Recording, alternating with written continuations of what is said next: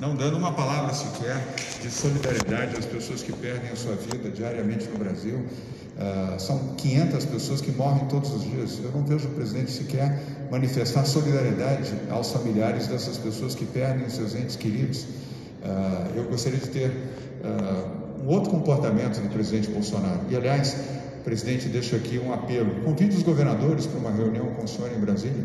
Os governadores estarão lá. Os governadores estão, uh, juntamente com prefeitos, uh, diariamente uh, lutando para preservar vidas no Brasil.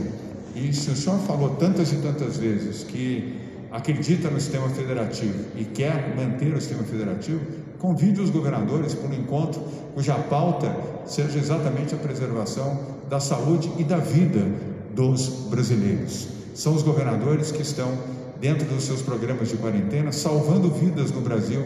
Quem sabe com uma atitude como essa, o senhor possa demonstrar grandeza, não apenas para integrar o Brasil, para proteger os brasileiros, como também compaixão e bom sentimento pelo povo do seu país.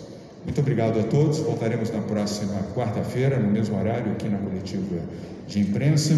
Ah, até lá, aos que estão nos acompanhando ainda ao vivo pela televisão, por favor, lembrem de usar a sua máscara ao sair de casa ou do seu trabalho.